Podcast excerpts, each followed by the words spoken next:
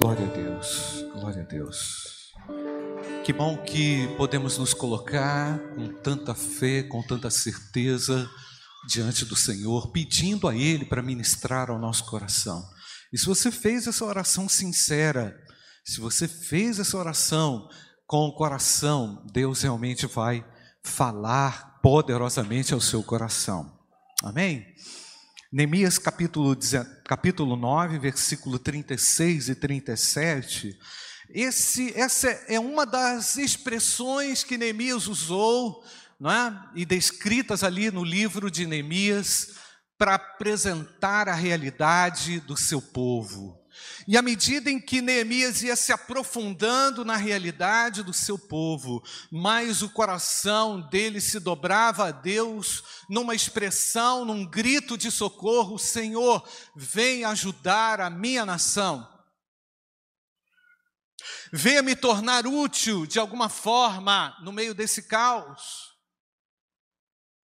Não me deixe olhar passivamente para o que está acontecendo não me deixe entregar à lamúria, à lamentação, ao pranto, ao choro, diante do que eu vejo, diante do que eu sinto, diante do que eu percebo. Não me deixe olhar com desesperança para aquilo que se levanta diante dos meus olhos. Neemias foi alguém muito ousado ao perceber a realidade espiritual que o cercava. Eu digo ousado porque esse homem era um, era um simples copeiro do rei. Era alguém que olhos humanos, a olhos humanos, nada poderia fazer.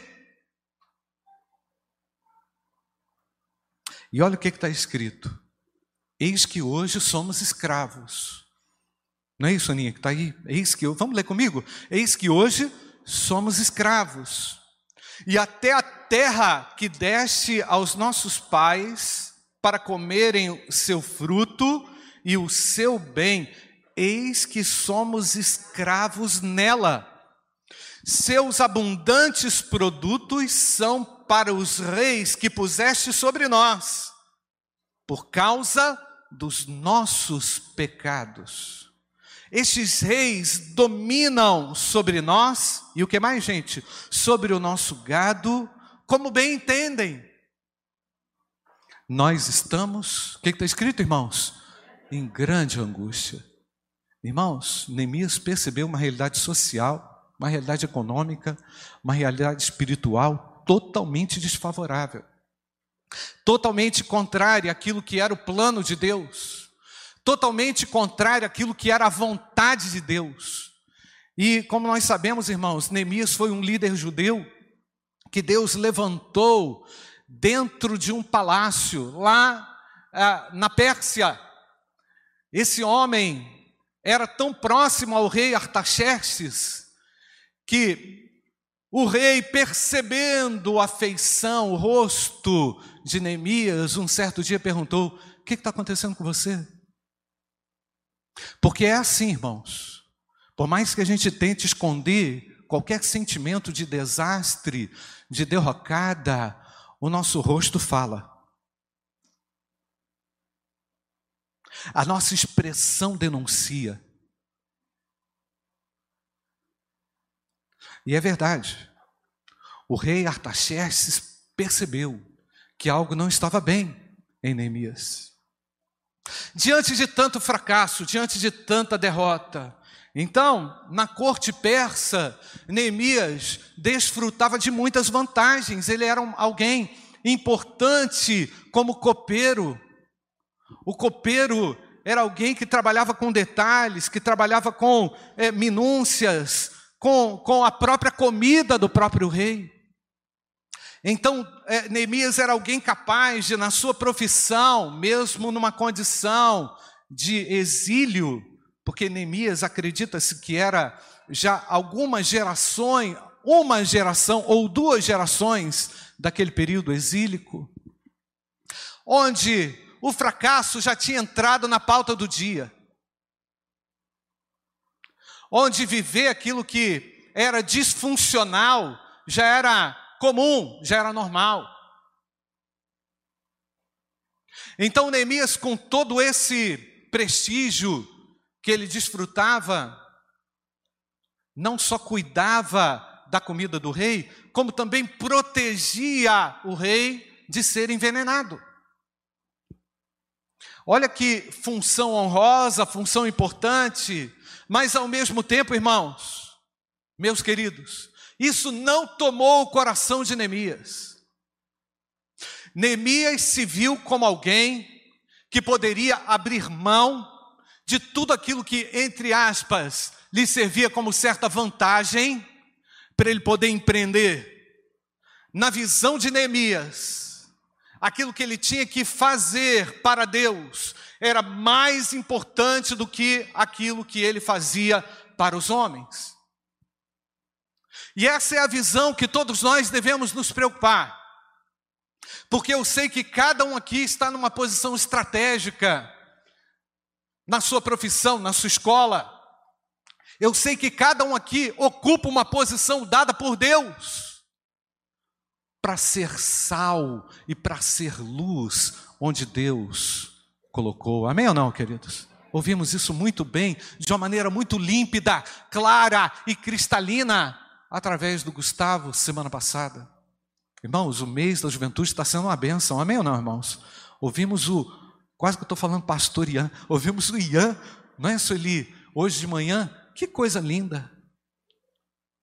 Saber que há um propósito, um jovem falando de propósito. Isso é raro, não é, irmãos? É ou não, irmãos? Isso é raro. Porque o propósito fugiu da vida de muita gente.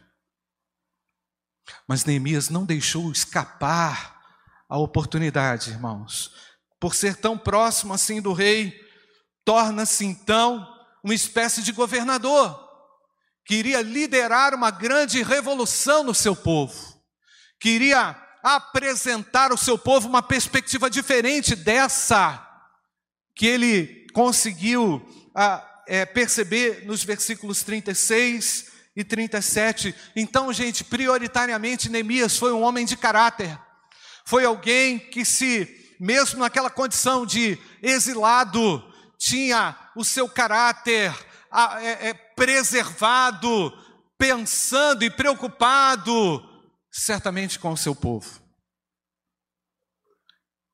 Irmãos, quantos, quantos de nós, quantos de nós nos acomodamos e temos uma tendência muito forte a isso, de nos acomodarmos com as nossas conveniências de nos acomodarmos com algumas, entre aspas, vantagens que temos.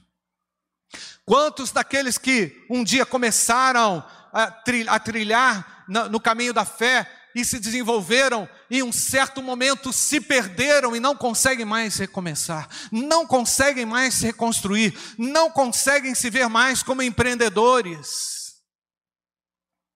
E é muito triste, irmãos, a gente perceber que essa tal de pandemia desmobilizou não só as pessoas, mas desmobilizou a fé das pessoas. Como é que pode uma coisa dessa?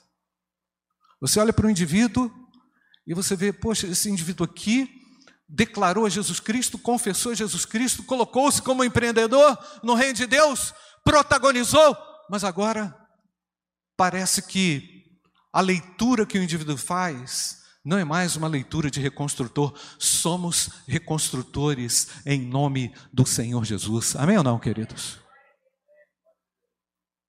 E eu quero falar para você que é possível recomeçar da forma certa. É possível recomeçar a sua jornada espiritual, a sua trajetória naquilo que Deus quer que você faça de uma maneira correta. Mas nós vamos ver como é que Neemias chegou lá, irmãos. Primeiramente, queridos, chegou o lamento. Eu lembro que o Gustavo falou que tem alguns crentes que apenas lamentam. Verdade ou não? Só choram e só lamentam e só abrem a boca para reclamar.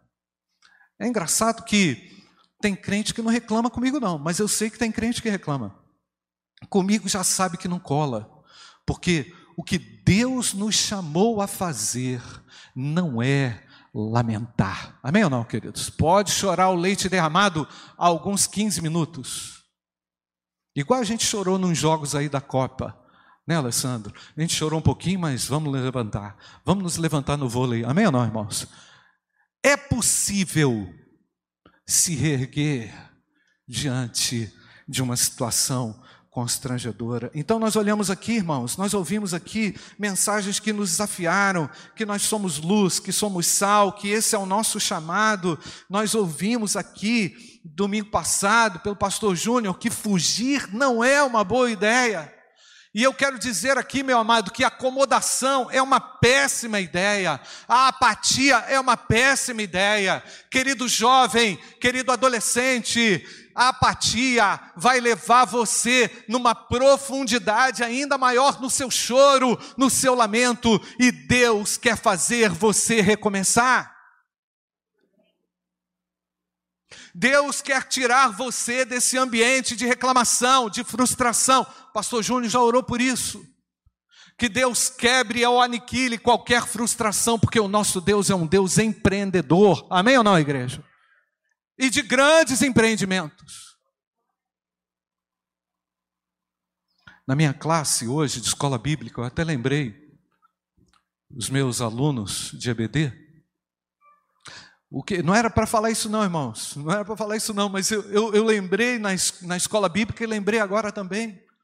Porque quando Deus começou a reconstrução na minha história, na minha vida de crente, na minha vida de evangélico, Deus começou uma grande obra em 1990, uma obra de, que revolucionou a minha, minha história e impacta a minha história.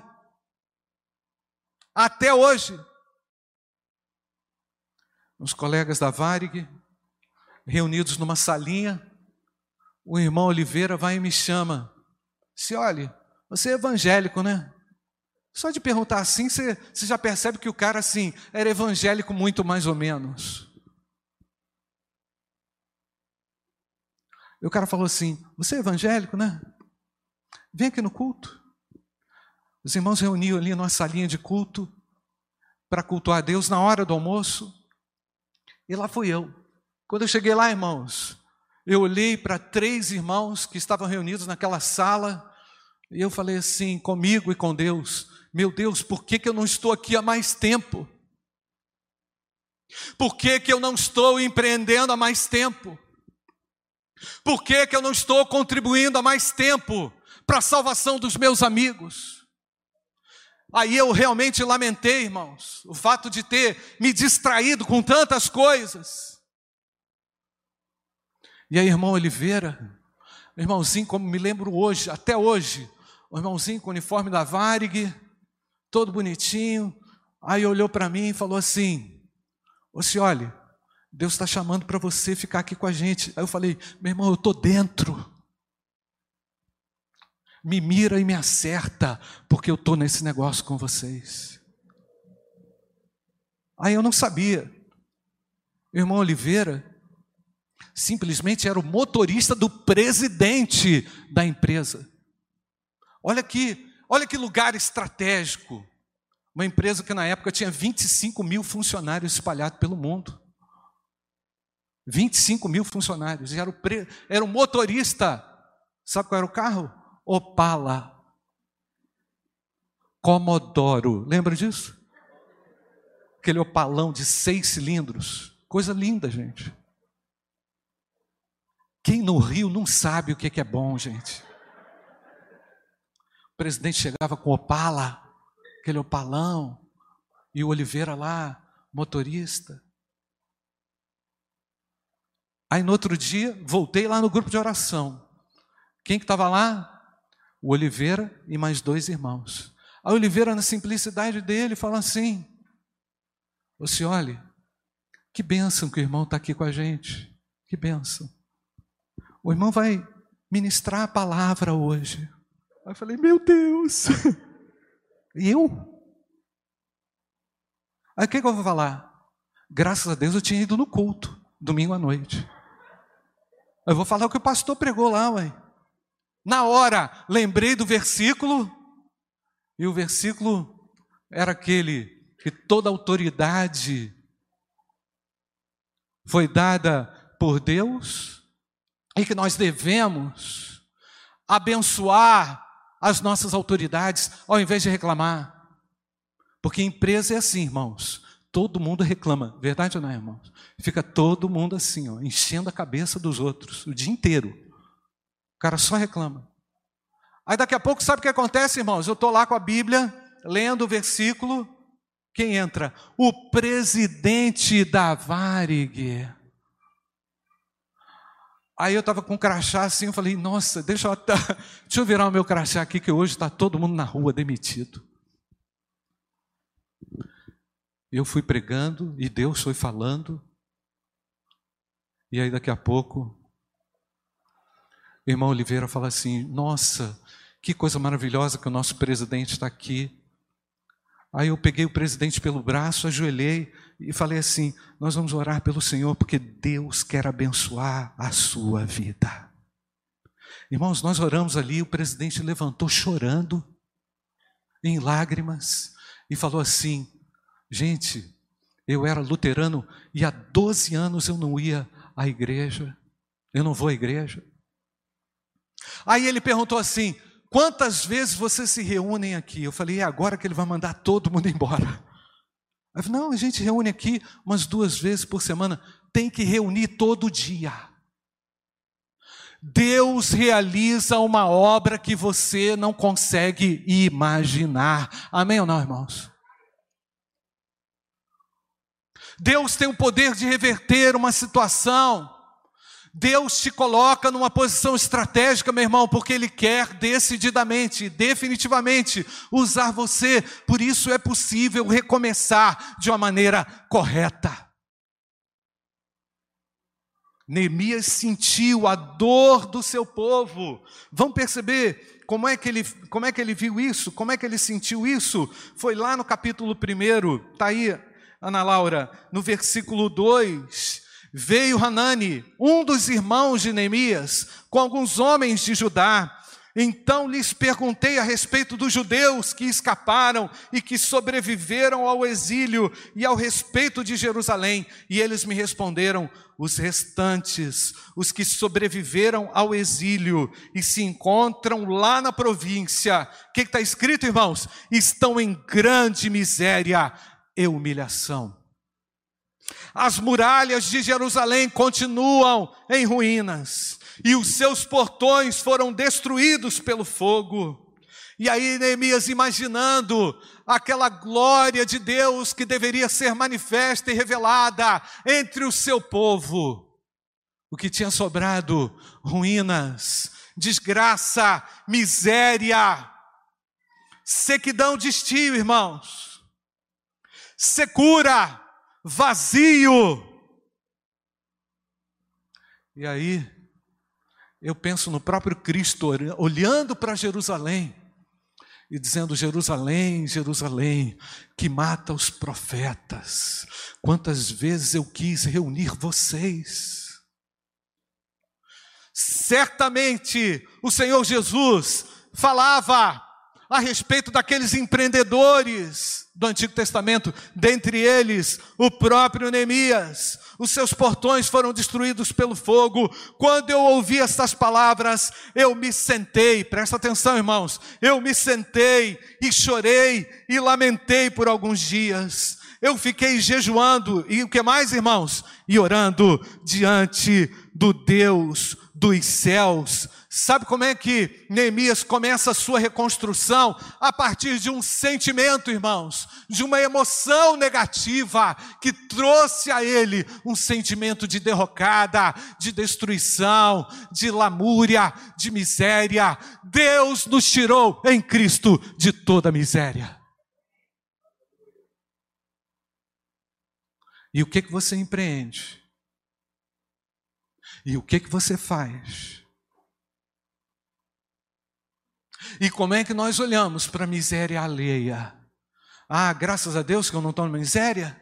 É assim que você olha? Graças a Deus que o meu está garantido? Graças a Deus que eu estou bem? Que o meu está tranquilo? É essa malandragem que toma o nosso coração? Neemias não se viu assim. Poderia ter pensado assim: o meu está garantido aqui com o rei.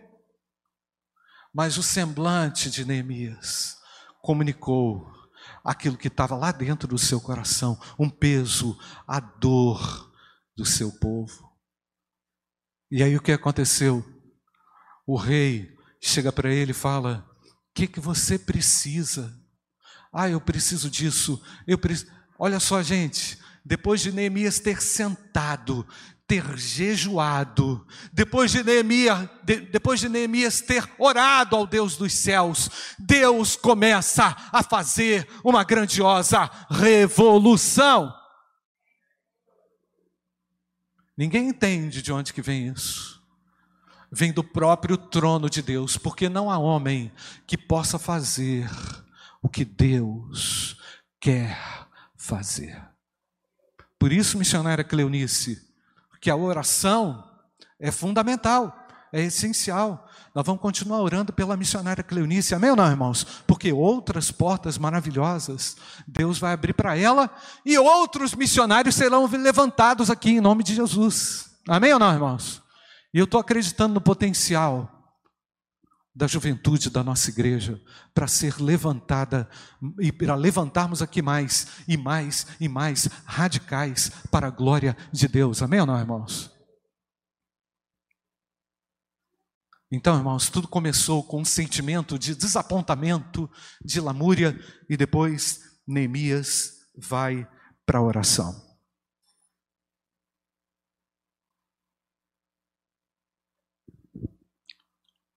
Mas não é qualquer oração, não, tá, irmão?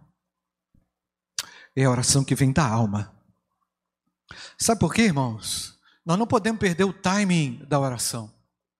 Porque quando Deus coloca alguma coisa no seu coração, Deus coloca coisas no nosso coração, não coloca, irmãos? Sonhos espirituais. Amém ou não, irmãos? Deus, quando dá uma visão a você, aquilo vai acontecer, custe o que custar, irmãos. E a custou ele abandonar o posto dele. Alguém que mexia com comida, com bebida, alguém que trabalhava de uma, de uma forma muito, muito elegante, poderia dizer, muito requintada, com os melhores alimentos da Pérsia. Sabe o que, que esse homem vai fazer? Vai liderar povo que vai fazer obra, que vai talhar pedra, que vai levantar porta, que vai trabalhar com madeira Inimaginável uma coisa dessa, irmãos. Como é que um homem desse porte, como é que um homem com esse perfil, se fôssemos nós que é, fôssemos contratar uma pessoa dessa, me dá o seu currículo aí. O que, que você faz? Ah, eu sou copeiro. Você trabalha com o quê? Ah, eu trabalho com vinho. Eu faço lá uma comida bacana, gourmet para o meu, meu rei. Meu irmão, você está fora. Você não serve. Você percebe como é que Deus vê diferente, irmãos? Deus pega esse homem e começa a mudar perspectivas também na visão desse homem e dar habilidades para esse homem. E Neemias, irmãos, conseguiu não só isso, mas ele conseguiu mobilizar pessoas em torno de um projeto que era de Deus. Aí quando eu penso, irmãos, nesse individualismo podre, desculpa a expressão, irmãos, nesse individualismo porco, maldito dessa geração, eu fico pensando onde é que nós vamos chegar com isso? Onde é que nós vamos chegar com essa maldição egoísta?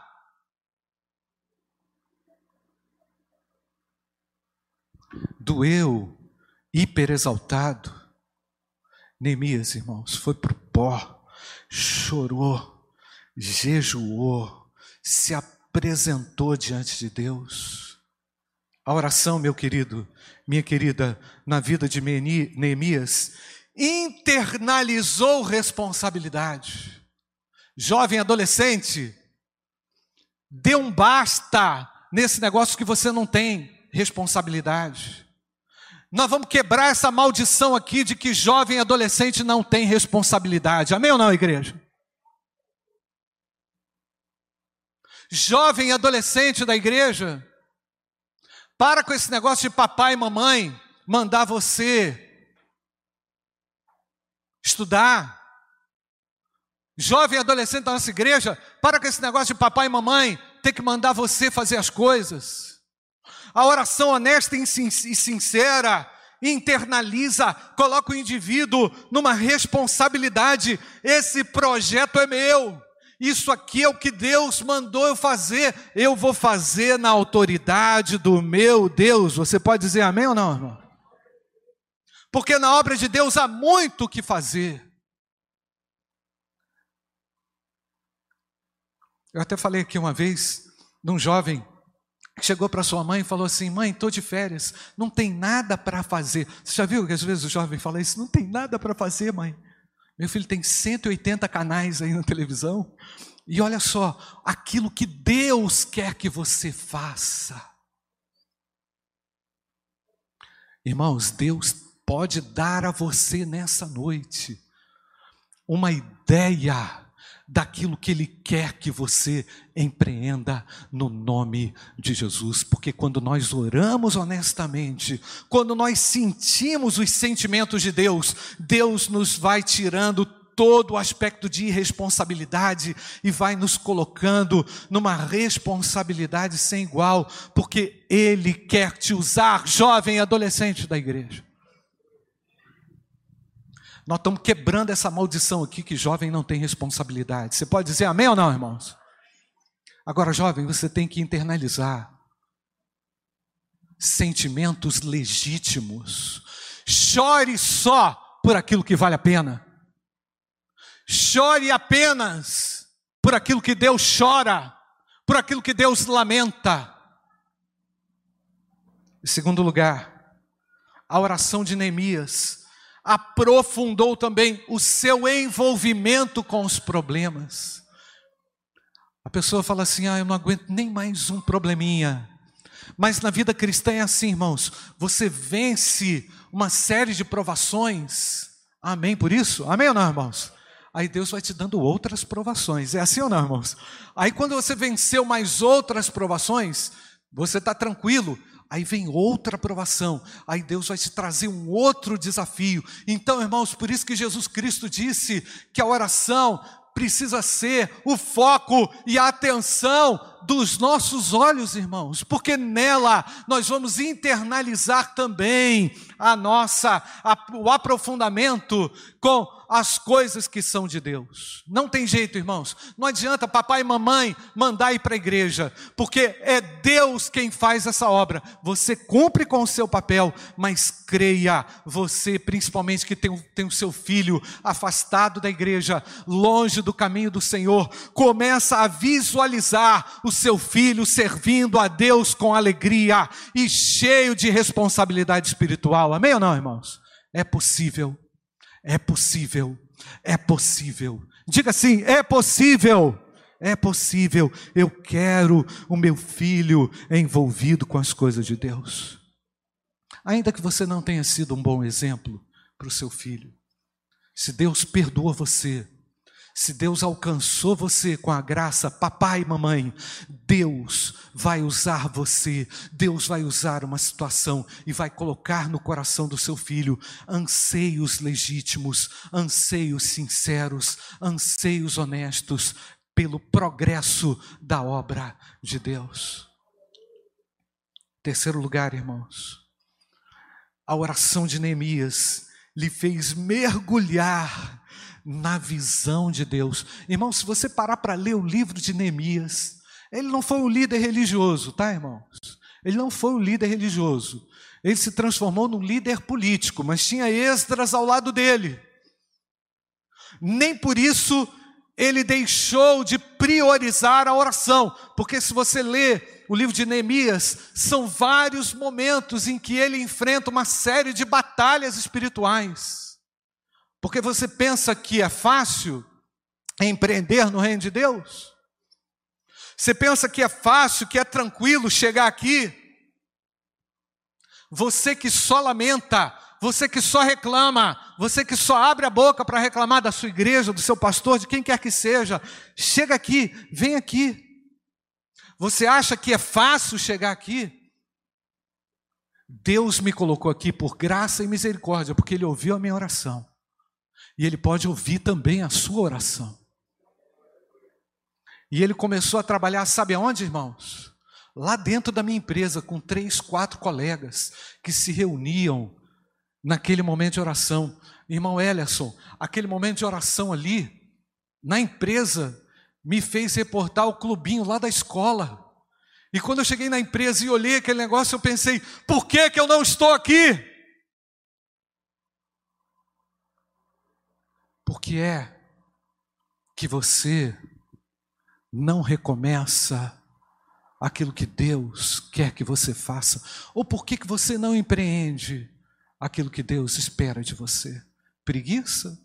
Acomodação? Porque eu vou dizer uma coisa também, irmãos. O lamento e a reclamação é um veneno. Olha só, a pessoa que só fica reclamando, ela vai bebendo do próprio veneno e ela vai se intoxicando, ela vai se envenenando. E quando ela percebe, ela não tem mais nada de bom para falar, só reclamação, só lamúria, só reclama do governo, reclama de não sei quem, e, e xinga todo mundo, e, e, e não sabe o que é mais a obra de Deus. Porque caiu no engodo da maldição.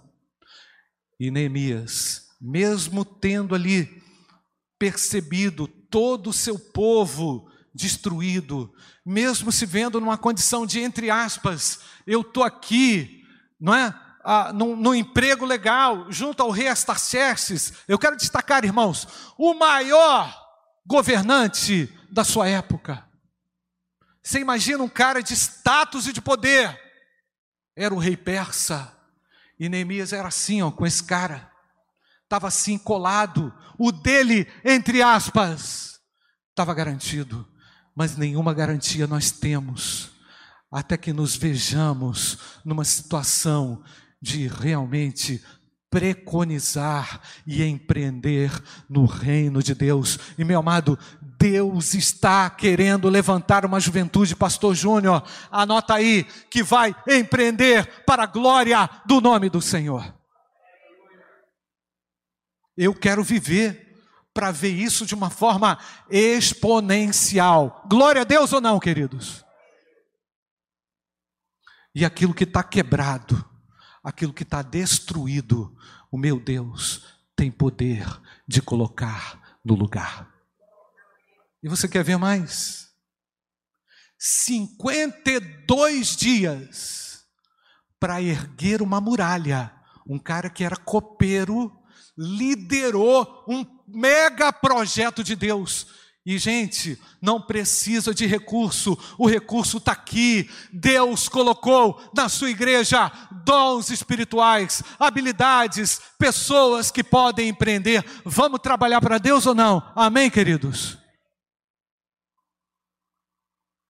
Saia da acomodação. Em quarto lugar, a oração de Neemias, diante de uma necessidade de recomeço fez nascer uma visão de fé. Ninguém viu, mas quando o irmão de Neemias contou aquele caso, contou aquela história, o imaginário de Neemias começou a funcionar e ele fez o desenho. Presta atenção, irmãos. Ele fez o desenho daquela obra no, na sua mente e ele foi movido por uma visão de fé. Irmãos, a visão de fé do irmão Oliveira, lá na Varig, com três, quatro irmãos. Sabe o que aconteceu depois? O presidente falou assim: Ô gente, vocês têm que reunir aqui é todo dia, tá? Vocês vão reunir todo dia. Aí ele chegou e falou assim: é, e o culto de Natal? O presidente já falou assim, no dia que ele foi: e o culto de Natal? Aí a gente falou assim: que culto? Aí ele falou assim: não, nós vamos fazer um culto lá no hangar, onde as aeronaves, você imagina aquele hangar gigante, irmãos, um 747, um 767 e um outro wide body daquele, gigante. Aí ele falou assim: no Natal nós vamos fazer um culto. O presidente falou naquela hora. E sabe o que aconteceu, irmãos? Quase que o irmão Oliveira falou para mim, e o senhor que vai pregar. E o pior é que ele falou, e eu falei assim: não, eu vou chamar o meu pastor. E dei esse crédito ao meu pastor, que foi pregar. Irmãos, naquele dia, Toda a diretoria da Varig estava sentada no primeiro banco. Os funcionários, ele deu ordem para sair mais cedo. Você acredita nisso? O coral da Varig era dirigido pela irmã Soraya, que era da minha igreja, eu não sabia. A irmã Soraya fez o ensaio de todas aquelas músicas de Natal. Olha quanta revolução aconteceu, irmãos, num período muito curto. E ali, irmãos, no final do ano, toda a empresa estava reunida lá, irmãos, para celebrar Jesus Cristo, o Filho de Deus. Você acredita ou não em milagres, irmãos? Sabe como é que isso aconteceu, irmãos? Aconteceu através de um grupo muito pequeno que se mobilizou para orar e buscar a Deus. Deus quer usar você. Feche seus olhos, eu quero orar com você. Meu querido jovem, meu querido adolescente, eu quero falar com você. Deus está falando com você. É preciso recomeçar de uma maneira correta. Deus está chamando jovens reconstrutores. Deus está levantando jovens que vão se aprofundar nos planos de Deus. Ah, tá certo, você vai ter a sua profissão, mas não negligencie os planos de Deus. Os planos de Deus não vão atrapalhar a sua carreira. Os planos de Deus não vão atrapalhar os seus sonhos. Os planos de Deus são maiores, eles são poderosos, eles poderão acompanhar a sua vida, com certeza irão acompanhar a sua vida. Deus está chamando jovens reconstrutores que irão liderar grandes reconstruções espirituais. Eu creio nisso pela fé.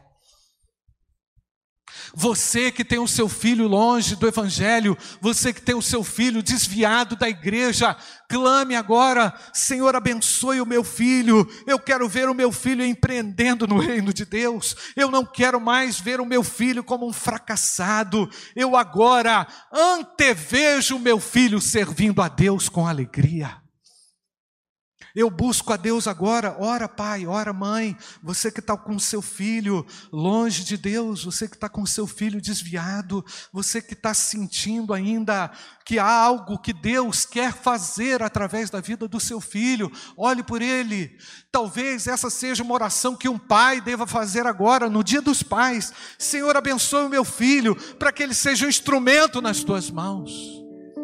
Para de reclamar para de, para de acusar o seu filho, ore pelo seu filho, interceda por ele, você, meu querido, que tem fama de irresponsável, você que é jovem, adolescente, que não é visto como autoridade espiritual, peraí, gente, Deus quer tirar você dessa condição.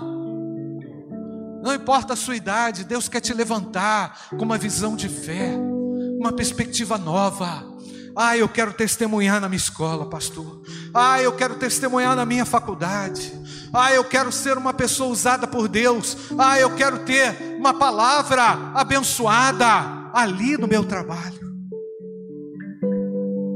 Deus está preparando aqui jovens e adolescentes que vão abalar a terra. Eu creio nisso.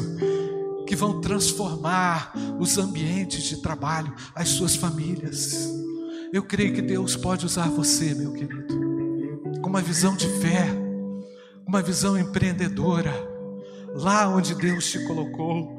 Deus está levantando, levantando jovens. É interessante, irmãos, que Neemias percebeu o problema.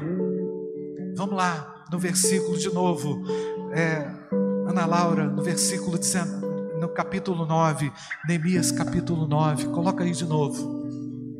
Eis que hoje somos escravos e até na terra que deixa os nossos pais, para comerem o seu fruto e o seu bem, eis que somos escravos nela. Olha que coisa triste. Seus abundantes produtos são para os reis que puseste sobre nós, por causa dos nossos pecados. Estes reis dominam sobre nós e sobre o nosso gado como bem entendem, nós estamos em grande angústia. Gente, Deus quer levantar jovens empreendedores agora. Deus quer trazer algo novo sobre a juventude da nossa igreja, eu não tenho dúvida. Essa é a boa notícia do céu. É possível recomeçar. E se Deus está falando com você agora, meu caro jovem, onde você estiver, Coloque-se de pé, eu quero ser esse instrumento de Deus. Eu quero agir como instrumento de Deus na minha escola, na minha família. Eu não quero mais ser objeto de vergonha. Eu quero ser instrumento de Deus. Amém ali, meu jovem. Tem mais alguém? Coloque-se de pé. Ah, mais alguém? Eu quero ser instrumento de Deus. A boa notícia que vem de Deus. Eu quero ser um instrumento de Deus. Eu posso ser usado por Deus. Amém aqui embaixo. Amém ali atrás, minha querida. Ah, mais alguém? Coloque-se de pé. Amém, meu jovem. Deus use a sua vida de forma poderosa como reconstrutor. Tem mais alguém? Coloque-se de pé. Jovem, adolescente. Senhor, me usa. Senhor, vem me usar com poder, com graça. Amém, minha jovem. Deus abençoe a sua vida. Tem mais alguém aqui que pode se colocar de pé? Amém, ali atrás, minha querida. Jovem, adolescente. O Espírito Santo de Deus está falando contigo. Deus quer usar você. Pode usar você. Tem mais alguém? Coloque-se de pé com autoridade, com poder, ali atrás. Que Deus abençoe a sua vida. Você não vai ser mais objeto de vergonha. Ninguém vai dizer que você é irresponsável, porque você vai internalizar responsabilidades espirituais.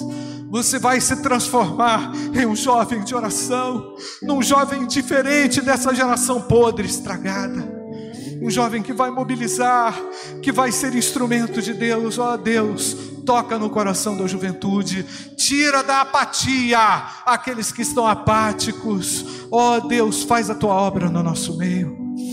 Ó oh Deus, eu quero te agradecer, Pai, pela tua palavra. Quero te agradecer pelo exemplo que o Senhor nos dá em Neemias, que é possível reconstruir no meio do caos, Pai. Obrigado, ó Pai, porque a terra, apesar do caos, levanta meninos e meninas que vão empreender em nome de Jesus, Pai. Ó oh, Deus, abençoe para que essa geração cause um efeito poderoso através de Jesus Cristo, Filho de Deus. Ó oh, Deus, usa essa juventude, muitas vezes indignada, muitas vezes abalada, muitas vezes constrangida por uma série de coisas, mas agora o que prevalece é o poder e a manifestação do nosso Deus. Eu quero te agradecer, Pai, pela vida de cada jovem, de cada adolescente que se levanta, e eu sei que o Senhor há de fazer algo tremendo e grandioso através dessa oração, dessa oração sincera, honesta, que cada jovem apresenta diante do teu altar. E eu te agradeço, Pai, porque grandes coisas faz o Senhor. No meio do caos, no meio do nada, o Senhor tem poder para operar. Nós oramos agradecidos em nome de Jesus. Amém. Amém. E agora todo mundo de pé, que nós vamos adorar e cantar ao nome do Senhor. Eu me rendo, eu me rendo.